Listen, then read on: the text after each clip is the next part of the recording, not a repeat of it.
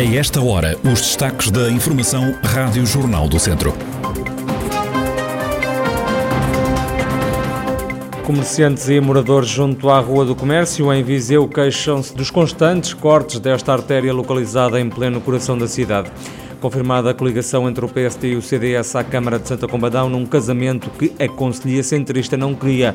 E São Pedro do Sul acolhe hoje um seminário sobre mulheres agricultoras em territórios do interior. A atualidade da região em desenvolvimento já a seguir.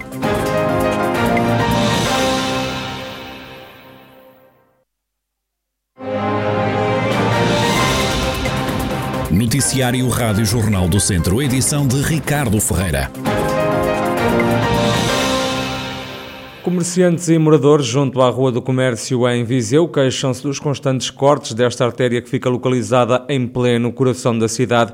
Sobre esta semana, a rua tem o trânsito proibido entre as 8 da manhã e as 6 da tarde por causa da demolição de um prédio. Quem vive e tem negócios nesta zona da cidade está farto da situação queixam-se da quebra de receitas. Em abril decidiram fazer uma carta aberta. Um dos promotores desta iniciativa é o empresário António Oliveira. Os comerciantes e também os, os moradores estavam a ser surpreendidos constantemente porque não havia uma comunicação eficaz e atempada uh, desses, desses condicionamentos.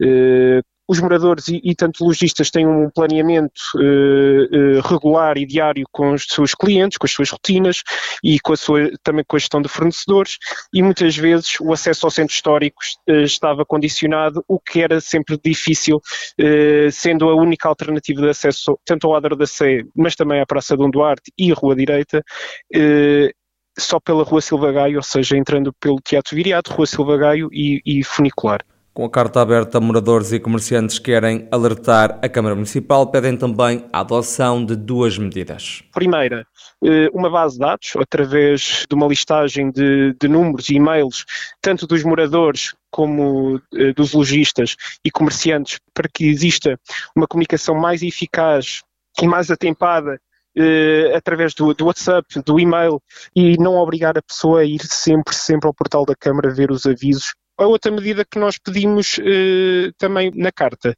era o acesso pela porta do Soar, ou seja, quando a rua está cortada, eh, não ser só pela Rua Silva Gaio, mas também através da Rua Serpa Pinto e depois na subida da Escola Superior de Educação, as pessoas, eh, o, ou seja, o, o, acesso, o acesso de trânsito proibido eh, que está junto à porta do Soar, para quem vem da subida da Escola Superior de Educação, seja acessível. Ficam as exigências dos comerciantes e habitantes da zona histórica de Viseu que estão saturados de ver a Rua do Comércio cortada ao trânsito por causa das obras na parte mais velha da cidade. A Rádio Jornal do Centro aguarda uma resposta da Câmara Municipal. Está selado o acordo, o PSD e o CDS vão mesmo avançar coligados à Câmara de Santa Combadão nas próximas autárquicas, apesar da oposição da Conselhia do Partido Popular, o presidente da Conselhia Social Democrata e candidato à Câmara, António José Correia, confirma à Rádio Jornal do Centro o casamento entre os dois partidos. Confirmar que existe, de facto, um, um acordo de coligação entre o PSD e o CDS-PP, com vista às eleições autárquicas deste ano, e, portanto, era um processo que eh, se previa que tivesse este final e, e está concretizado neste momento. Quantos uh, elementos do CDS-PP vão constar da lista a formar para as autárquicas? Neste momento esse processo é, é algo que está a ser ainda trabalhado, eh, mas terão alguns elementos legais elegíveis nos, eh, nos órgãos autárquicos candidatos às eleições deste ano, portanto é um processo que não está ainda completamente fechado. António José Correia, que vai ser o cabeça de lista da coligação PSD-CDS à Câmara de Santa Combadão nas próximas autárquicas do lado dos centristas, o presidente da Conselhia, Miguel Baumgartner, continua contra a coligação que foi tomada ao arrepio do que os eleitores do CDS de Santa Combadão decidiram a Comissão Política Conselhia do CDS-PP aprovou por maioria não apoiar a coligação com o Partido Social Democrata em Santa Combadão. A distrital do CDS e a nacional do PSD e a nacional do CDS decidiram avançar com esta coligação, de alguma forma indo contra aquilo que era e é a nossa, a nossa intenção. Uma coisa é certa, não é a Comissão Política Conselhia de Santa Comadão do CDS que participa nesta coligação, nem são as pessoas que ao longo de dois anos têm vindo a construir um projeto do CDS que participam nesta coligação. Portanto, é uma coligação decidida por cima, Miguel Baumgartner, presidente da Conselhia do CDS-PP de Santa Combadão, acrescenta que com esta decisão se afastou do dossiê das autárquicas no Conselho. Ainda às eleições autárquicas, Paulo Ferreira vai ser mais uma vez candidato à Câmara de Oliveira de Frades pelo movimento Nós Cidadãos nas próximas eleições. Em declarações à Rádio Jornal do Centro, o atual presidente do Executivo assegura que tem como objetivo requalificar o edifício dos Passos do Conselho que está degradado. Este edifício do município foi algo que nos foi ficando aqui um bocadinho com a mágoa de não termos iniciado. Ainda estamos a, a tentar iniciar o novo procedimento concursal este ano. Foi um processo que se eh, arrastou. Está numa fase terminal, ainda eh, ambicionando, mas este é sem dúvida um, um ícone que nós temos que preservar. O edifício com mais condições de habitabilidade de, dos nossos colaboradores, com uma imagem de ser o edifício mais emblemático também para a democracia no, no nosso Conselho e este é, sem dúvida, o primeiro pilar a desenvolver. Paulo Ferreira, atual presidente da Câmara de Oliveira de Frades, que avança de novo na corrida ao município nas autárquicas deste ano. Há quatro anos foi o único autarca do país a ser eleito pelo Nós Cidadãos. Decorre esta manhã em São Pedro do Sul um seminário sobre mulheres agricultoras em territórios do interior. Cristina Mar da Costa, professora no Instituto Politécnico de Viseu e uma das oradoras nesta sessão, explica que esta é uma iniciativa que quer dar às mulheres uma visibilidade que nem sempre lhes é reconhecida. Este estudo decorre precisamente da importância que as mulheres agricultoras têm tido no passado e continuam a ter no presente na agricultura em particular em territórios como estes do interior, São Pedro do Sul, Saboal, Viseu e por aí fora.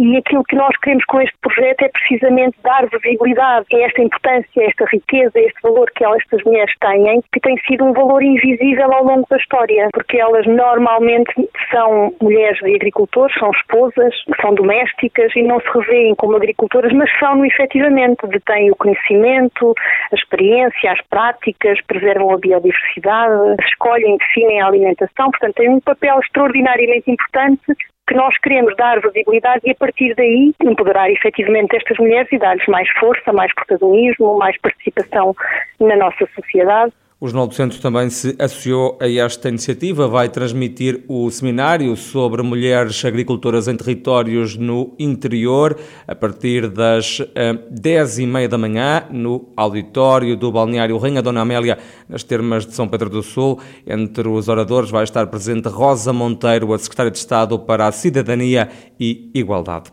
Recolher histórias antigas junto de quem as conhece e conta é uma das vertentes do projeto No Fio da Palavra, organizado pela Associação Mochos no Telhado, além de espetáculos que vão ser apresentados em algumas freguesias de Viseu.